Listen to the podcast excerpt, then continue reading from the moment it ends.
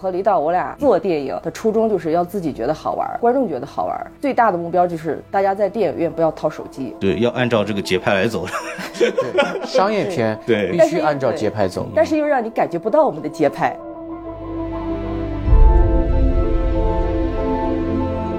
Hello，欢迎收听新的一集什么电台，我是孔老师。然后今天是非常高兴啊，就是在 First，然后每年都会来嘛。然后今年其实，呃，有关注这个影迷圈的就知道啊，就最近有一部电影在这个 First 报了，叫《银河携手》。对，然后这个片子呢，我之前其实来之前就有人跟我说要看，所以说这次专门就看了媒体场，结果确实非常好，所以赶紧就是啊，通过各种关系，好不容易拉了两位导演过来聊天，对吧？然后请两位导演给大家打个招呼。Hello，Hello，什么电台的朋友们，大家好，我是。电影《银河携手》的导演、编剧李阔。Hello，Hello，那个什么电台的朋友们，大家早上好，我是《银河携手》的导演、编剧单丹丹。嗯，非常高兴两位接受我采访，因为确实特别抢手这两天。还好，我跟银河电台阿甘聊嘛，他我说我说这片儿挺好的，想约上，说赶紧约啊，再再不约来不及了，媒体全是人。对，那我们就跟真人开始说嘛。呃，节目发出来的时候，肯定大部分的观众其实还没有机会看，因为目前只是走影节展嘛。这个电影其实我看的时候有一种感觉，就是。它很像我们就说的叫原电影这种东西，对，就是把电影的这个过程拆解开来，嗯，对，然后所以我特别希望就两位讲一讲，就是说，哎，这个《银河携手》到底讲了一个什么样的故事？简单给大家介绍一下。《银河写手》，呃，我尽量去概括吧，嗯，它其实讲的是两个小编剧，对，然后写了一个剧本，决心想把它搬上大荧幕的整个过程，在这个过程中遇到了很多困难。然后呢，又一堆朋友，互相的有情感纠葛，有爱恨情仇，然后就是一部比较混杂的一部元素比较多的电影。然后我们的一句话简介其实是比较能概括我们的核心，就是一个剧本，两个编剧，单一起稿，四季更替，五味杂陈。对，就是。简单概括就是一个两个编剧在做一个作品的过程，多大的事情并没有。因为好多人说你们真的是没有讲多大的事儿，你们就讲生活中每个人都遇到的小事儿。但是你们把它讲的让我们在电影院看的津津有味儿。对，其实我觉得这是个很高的评价。对，因为我和李导我俩讲玩电影，小不叫玩电影，叫做电影的初衷就是要自己觉得好玩。对对。然后让观众觉得好玩，最大的目标就是大家在电影院不要掏手机。我就觉得这就是一个导演。很厉害的地方，我喜欢的斯皮尔伯格这些，就是能把一个故事讲得很流畅、很生动。对，要按照这个节拍来走。对，商业片对必须按照节拍走，但是又让你感觉不到我们的节拍。对，如果不是商业片，其实无所谓。嗯，其实我刚看的时候就感觉，就是因为开头就很吸引我，因为你们在出这个主创字幕的时候就开始有了，就是我看的时候很惊喜的，主要在这儿，就是很多。其实比较偏无厘头的一种东西，在那儿就你就已经开始期待了。对，在那儿我就已经就已经觉得这个片儿很好玩了。对，因为其实很多的电影都相对比较严肃嘛，就是按照以前这个乐高蝙蝠侠的那个个人吐槽，就说又臭又长的片头，这个部分其实在出字幕的时候就已经感觉就是跟一个一般的电影不一样，尤其是 First 的相对很多电影是比较偏严肃的，嗯啊偏呃艺术表达的东西，这部电电影就给我感觉是耳目一新的。个因为我自己也其实是。呃，有自己做东西什么的，但是而且我发现很多创作者都有一种冲动，就是特别想讲一个我怎么做东西的这么一个故事。就很多都做过尝试，包括《永安镇》，其实也是一个讲这个怎么自己创作一个电影的这样的故事。其实我特别好奇的就是二位怎么去想到说把它拍出来的。其实是因为我们之前都是在做职业编剧嘛，嗯，大多数接的活接的项目都是委托创作。呃，甲方有一个 idea，有一个初稿剧本或者有个 IP 小说，你们来改。然后做的过程中，其实，呃，就觉得有一些东西自己想表达，嗯嗯，然后就想写个自己的故事。然后丹丹导演呢，他是北大中文系毕业的，他以前是走纯文学路线的，嗯，他一直有一个小说没有发表，叫《北京有个常来屋》啊，长也是长，香港有个合理活，就是对，就是北京有个常来屋。然后呢，后来我们说，呃，咱们自己拍一个吧，拍一个自己想表达的东西。然后我们也别写我们不了解的行业，也别写我们不了解的年龄和阅历，嗯，就写自己，把自己周围这些朋友这点儿就是鸡毛蒜皮的小事儿给他捅吧捅吧弄一块儿吧，然后就写了《银河携手》这部电影。而且我们在写这个剧本的时候，你现在在电影院看到的说，哎，有出其不意的地方，有天马行空的一些一些一些脑洞的东西，是在剧本的时候就已经百分之六七十已经有了，怎么拍都想好了。嗯，我们当时想去做它，原因就是我觉得大家会喜欢。因为我们自己感觉到自己在做一个跟大家不一样的东西，就是作为一个创作者，你去步人家后尘，你总会想说，那我的突破在哪儿？嗯，我们在写这个本儿的时候，我们自己就想，如果我们搏一搏，就是它是个很好的实验。就很多这几天有很多同行啊什么跟我们说，说如果这个电影在月线上取得成功，他说你们对于产业其实有一个推动，嗯大家会去思考说，大家都不敢去做、不敢去想的一个事情，其实它可以，会给大家注入更多的信心。对对对，对包括对一个剧本的流程，大家其实会有一些小小的思考。嗯，对，所以我觉得，就你说为什么要去做，我就觉得它值得做，就它值得尝试。比如我会看很多视频网站嘛，然后就会有很多吐槽视频，对吧？就是很多人就直接吐槽编剧，说这个编剧怎么这么写的？对，要对吧寄刀片儿。对对，然后后来发现其实编剧在这个行业里边的这个位置其实是比较低的，对他不不太可能够去表达自己，方他就是个对乙补充一句，就是嗯到时至今日，很多电影的海报上没有编剧署名。对对对，多少年了，每年都有一波一波的这个编剧发起这个话题，依然是。很多，甚至有很多电影或者电视剧的开机的这个开机照后边不是做一个大的几呃三两三米高的一个一个一个喷绘嘛，嗯。上面会印所有工种的名字，没有编剧，嗯甚至连灯光师，我不是说灯光师不重要，嗯，但他当然没有编剧重要。就是所有的呃杂活执行制片底下再执执行制片都没有编剧，反而就剧本出了问题，大家都会找编剧。对，故事不好看，先骂编剧。对，这也是我们这个行业里经常会出现的事情。所以就因为我自己判断这个电影为什么会给大家一个触动大家的感受，一个就是可能就是乙方心态，就是大家大部分人都是做乙方的嘛。对，对，然后就在服务对方的时候都会遇到问题会，类似的问题是相同的。对，对，还有一个就是里边体现的情感很多是真实的，就是嗯创作搭档呀、合租青年呀，然后里边还会有一些感情的纠葛呀，然后就是这些东西，这个部分是大家会共通的。就这个是你们在做的时候就有一思考，就是要去打的点是吗？尽量抓到就大家都会有共鸣的点。就是你刚刚说的第一个，比如说故事的这个好玩的东西，嗯是我们在写的时候出于本能，因为我们是做喜剧的，做了很多年喜剧，所以无论做任何题材，我都会觉得喜剧是我们的一种手段。对，就是无论我讲一个严肃的事情还是悲伤的事情，我觉得都可以用喜剧的手法。就大家看完之后不会因为笑而觉得不悲伤了，也不会因为笑觉得不严肃了。嗯，就这个东西就是我说的，我也是不想让大家掏手机在电影院，有什么手段？你刚刚说真挚的情感，这个是我们在写和在拍的时候从来没有想到的，一直脑子里觉得它就好玩儿，嗯出于本能在拍。然后演员演的时候也是觉得，哎，这个时候我应该是这种反应。就大家，包括我们的演员松木子，他平时在综艺上疯疯癫癫的，对对对可是在演这个戏的时候，他经常跟我们说，导演是这样。我觉得在生活中真遇到这个事儿，其实我是这样的，嗯我我是这种姿态。我不会做出那个反应，我们就一切按照生活本真的状态来。结果他出来之后，好多人看了之后说真诚、感动。我觉得真诚的东西你没法设计。嗯，他他在做这个过程中，我们是抱着一个本真的态度，可能他出来了是真诚的。其实因为你们在这个过程当中展现出的创作上的这种分歧，这种事情非常其实非常真实。因为我自己也曾经有一度想涉足编剧行业，这种事儿，就比如说就写东西、写大纲、弄定金这个事儿，我都知道。特别是你们的吐槽，就是说有的编剧是光拿定金嘛，对吧？后面剧本都不成，然后弄一堆定金演到火。所以这个事情也是有行业里给我讲过的，所以非常真实。这个事情其实电影出来以后，有很多人会问，因为你们两个人是双导演这个事情，嗯，这个过程当中是不是也存在这种所谓的就是创作上的这种严重分歧，或者整个过程有啊，在这个太多了。故事里边应该而且是有体现我们不仅仅是双导演，是两口子夫妻俩，啊，对，就所以遇到分歧的时候就更不当外人了，嗯。更拿刀戳了。当然会有分工的，时间紧的时候会，大方向上不会有分工 OK 因为两个人的力量一定比一个人的脑子赚得多，要全责。所以什么事儿都俩人一起做决定。嗯，但是在有一些比如说筹备期特别忙的时候，嗯。就会有一些具体的分工，比方说我会带着摄影师出去看景儿、找景儿，然后呢他会带着演员读本儿，嗯。然后带着这个美术和这个化妆造型团队。造型给所有人定。你像我一个男导演，可能对于造型就不是那么的敏感。对而且我们只有十五天的筹备期。啊就现在一般个院线电影，大家都会有几个月，甚至半年，甚至一年全都有。我们是十五天，就是如果你不拍，夏天就要过去了。啊，所以就是我们那时候到底干不干？干的话，这事现在就得撸起袖子干；不干的话，就再等一年。就那种感觉，就你觉得真的是没有办法。然后只有十五天的筹备，其实所有的包括面试演员，包括找景，包括一切把剧组拉起来，成立了一个班底。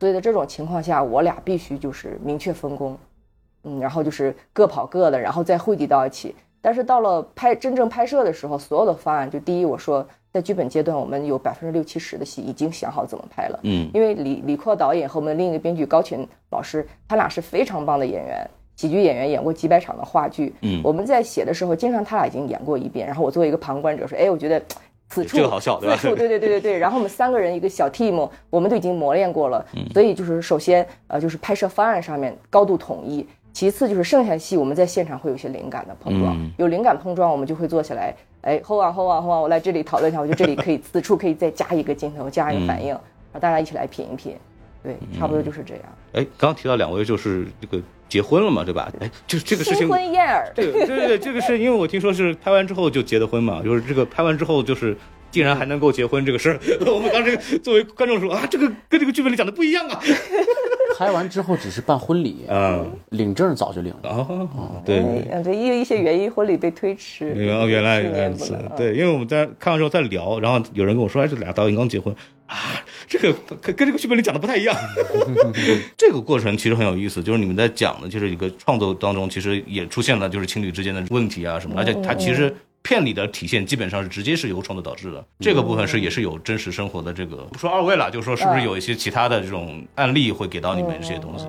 那这故事大家看完你们肯定知道，呃不能说完全是自己的，因为有周围朋友的一些也些有道听途说奇。闻异事啊、道听途说呀，我们所见所闻啊，糅杂融合是有，可以说百分之六十左右都是百分之百是真事儿。呃，然后但是这些有些真事儿是过度的设计了一下，嗯或者说艺术化处理了一下。这里面其实有一个提到一个非常有意思的观念，就是生活的现实跟剧本的合理性的这样的一个冲突。对，其实电影到最后也没有真正给出一个所谓的答案，就是到底哪个是对的。这个过程我为什么想问呢？是因为我们在做，就是我们是个做影评的电台，对吧？然后做影评的时候会经常会想，哎，这个东西不合理啊，对吧？然后就是真实，对，不不合理，这怎么会这样这样？然后会有这个所谓我们的观众或者听众就说，哎，我最近有一哥们就发生这个事儿，你怎么说不合理呢？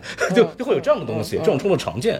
所以我也所以我觉得这两位把它写进去也是个非常有意思的这个事情。所以我特别好奇是二位对这个事情是怎么看的？我觉得这个事情没有一个标准答案，就像孔老师你刚才说的，就是你比如说你觉得一顿有人一顿饭吃了十个鸡蛋，你觉得太扯淡了。对，那有的人一顿饭他就是吃十个鸡蛋，这事儿永远是个例和大众的一个、一个一个对撞吧。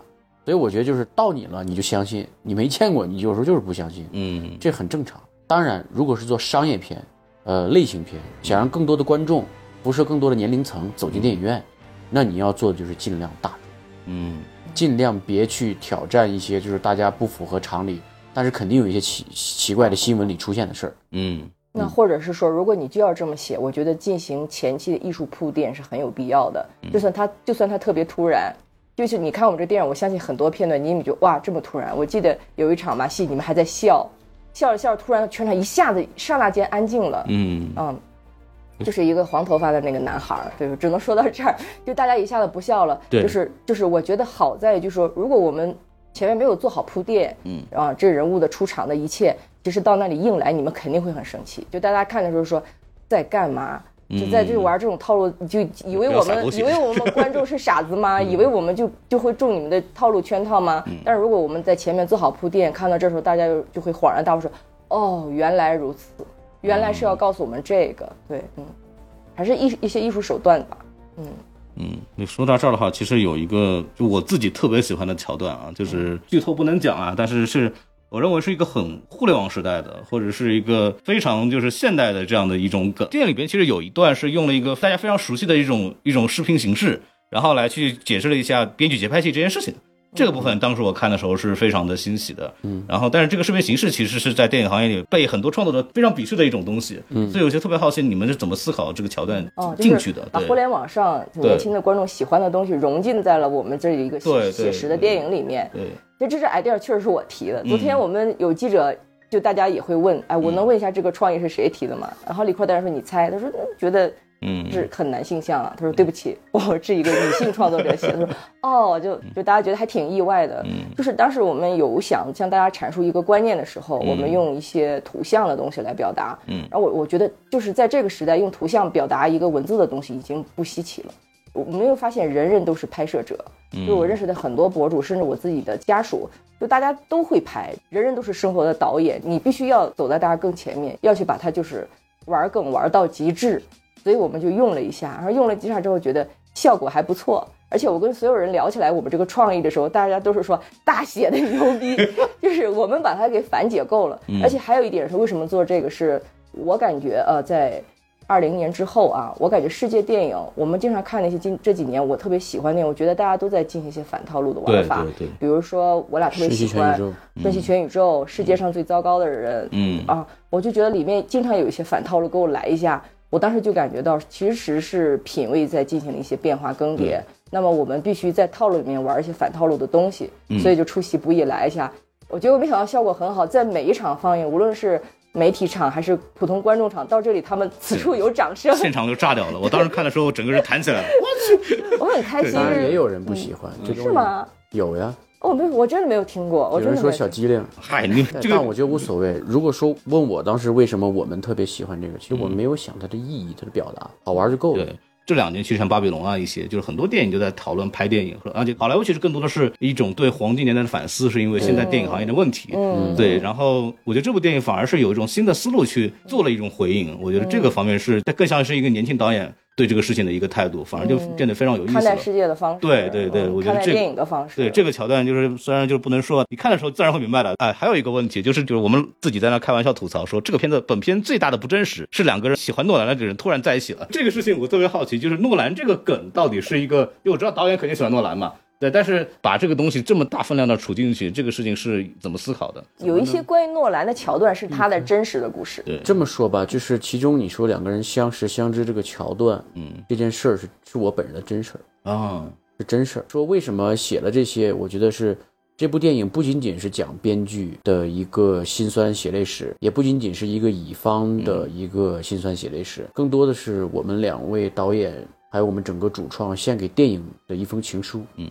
给所有影迷的一封情书，然后呢，那我作为一个影迷，我最爱的导演就是克里斯托弗诺兰，嗯，然后是从零七年就开始，零六年开战时刻就开始就非常喜欢他了，留下第一部，对第一部，然后写他就纯粹是个人像，就我觉得我既然要拍一个迷影的东西，嗯，我既然让影迷来享受这个过程，就像我当时经常看《生活大爆炸》，嗯，或者看《老爸老妈浪漫史》。里边就会有一些啊，星际迷航到底哪一部最棒？嗯啊，星球大战这个人物和那个人物把他俩放一起，到底谁能打过谁？对，就是这些，就是很 geek、很极客的这些东西。我觉得这是影迷文化的一部分。对，所以我们想在电影中去探讨。我就看到一个评论特别有意思，他说诺兰友情客串了这部电影。然后还有一个朋友这两天电影反响很好，很多媒体朋友给我俩发来私信。有一个朋友说，我们现在在做奥本海默引进中国的一个宣传的工作，马上定档。然后李克导演一下子坐直了，说：“我可以给他放一遍我的《银河携手》吗？” 我们都要笑了。结果放完把我告了。对，有用一段那个小丑的原声吧？对，没有用，没有用什么？不是，所有里面涉及的都是我们后期重新配音的哦，我们没有任何。那挺还挺好，在版权上面没有任何问题，没有任何问题，那挺好的。刚提到诺兰嘛，然后其实有部分的这个影迷线下跟我说，表示有点不同意啊，就是说这个主角作为诺兰的影迷，最喜欢的件是《星际穿越》。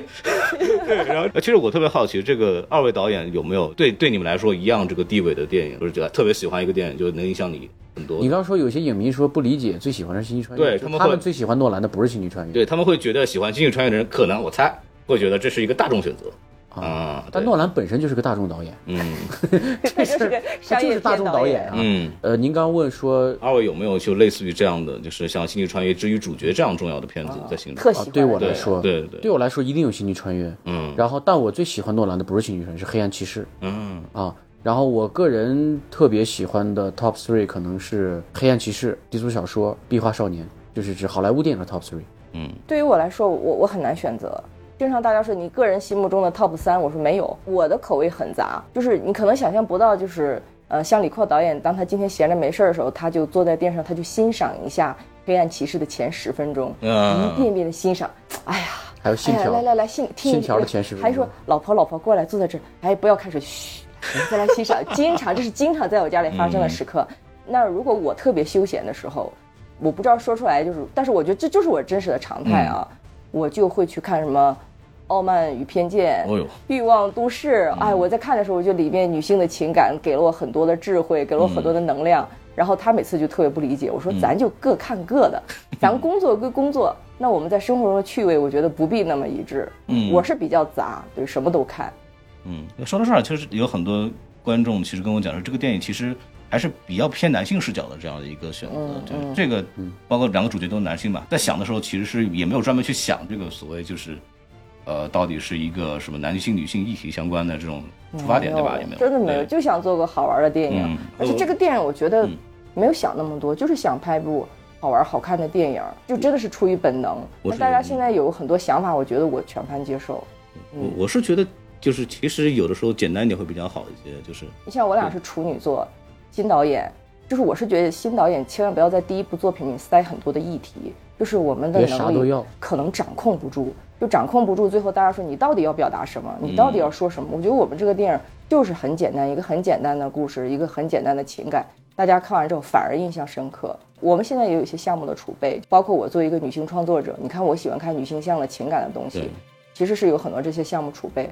我也特别希望，当我的导演的经验积累到一定程度之后，那我会用更流畅的手法去拍深刻的议题。嗯，我是一直是这么认为。当我的呃，我镜头语言还不足以去支撑这个深刻的议题的时候，我会谨慎选择。嗯嗯，就是观众在看的时候，我觉得可能观众会最熟悉的可能是这个我们的三狗组合嘛，对吧？你以前也也了解。我因为我看那个综艺节目了，对对，大概是知道，看到他们就其实熟脸。你们跟他们是怎么一个合作？是因为之前是有项目合作吗？嗯，首先我们七八年前就是朋友，嗯呃，然后当时写完这个剧本之后，没想过找他们，嗯，然后特别是松木子跟我们俩都是朋友认识，嗯。然后呢？当时就苏木子听说我们要拍这个戏，就主动打电话说过来说想演，来试一试看看剧本。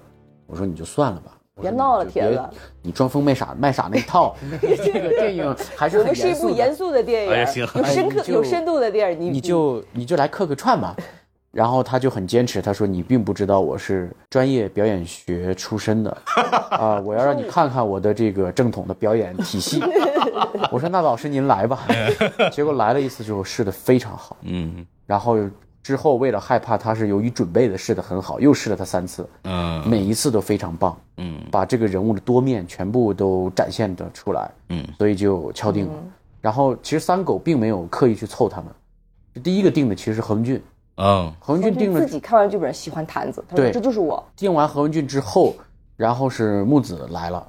木子说：“我可能有时间，但是不知道有没有，先来试。然后就试，就觉得特别不错，然后时间就调出来了。嗯。然后李飞呢是，呃，路过北京，然后拿着拉杆箱要去上海，然后听说了，然后我们那个编剧高群跟他是好哥们儿。两狗跟他说剧本太好了，说你一定要来，得来，你得来。然后他就拎着拉杆箱进来了。他一进来，全场就还有一些也是来试害虫这个角色的演演员。”就基本上就知道自己没戏了。就你看完这个电影，你就知道了为什么。知道就是他。就是他一进门，然后后来有一天突然发现，原来伤口凑齐了。嗯，真的是后来才后知后觉，无心插柳。后来我其实有有有去侧面打听过，就是何文俊是先来拿到剧本，然后去试了戏，但其实是片段。然后他来的时候，他也很聪明，他和我们多聊，因为他没有看到完整的剧本，来试戏只给片段。然后他通过多聊之后，他感觉到这个人物挺有意思的，他就会打电话告诉。就是像木子啊，李飞说：“我告诉你们，现在啊，丹丹李坤这边有一个本儿不错，我觉得咱们都应该来试一下。”他们也挺需要帮助的。我后来知道，原来是他们私底下也是一传一，你传我，然后他们来。但是我们当时是面试大量的演员，我们不知道他们三个在背后搞这些 小动作。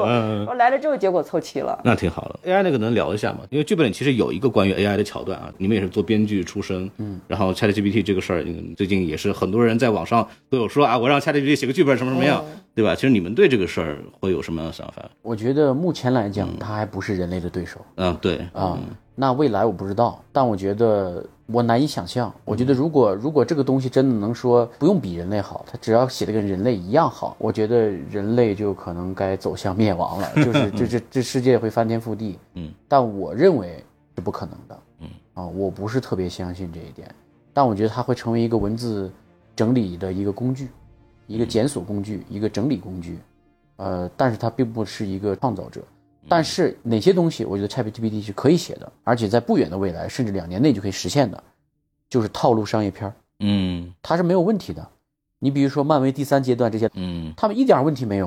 我甚至觉得他写的比这些还好。我说实话，我是漫威粉，嗯，我第一阶段的漫威粉。现在这些东西，他完全能写，真的完全能写。嗯，确实，哎，这个好莱坞套路化这个事情也是大家一直在讨论的问题。对对，但你要让他写一个，嗯呃，马丁斯科塞斯的电影，你让他写一个。诺兰的、昆汀的、斯皮尔伯格的啊，达米安·查雷泽的，他写不出来。其实这些导演被我们喜欢，就是因为他们突破了一些我们固有的城市。然后包括这这部电影，其实我们看的时候也是突破了我对一个年轻导演能做出什么样的东西来。包括里面也对很多套路化、类型化东西做了一些好玩的反讽啊，或者是一些融合，就特别有意思。然后我们今天这个采访就到这里结束了，感谢二位。然后希望你们电影能够早日跟大家见面。谢谢，对，谢谢冯老师。特特别也给我们电影打个 call。哎，希望什么电台的朋友们多多关注一部小成本喜剧片。对。银河携手，我是觉得我的听众是一定会喜欢的，就是会因为比较如果喜欢喜剧的东西，然后喜欢关注一些行业相关的东西的话，一定是推荐大家去看一看。对，然后我们就说到这边。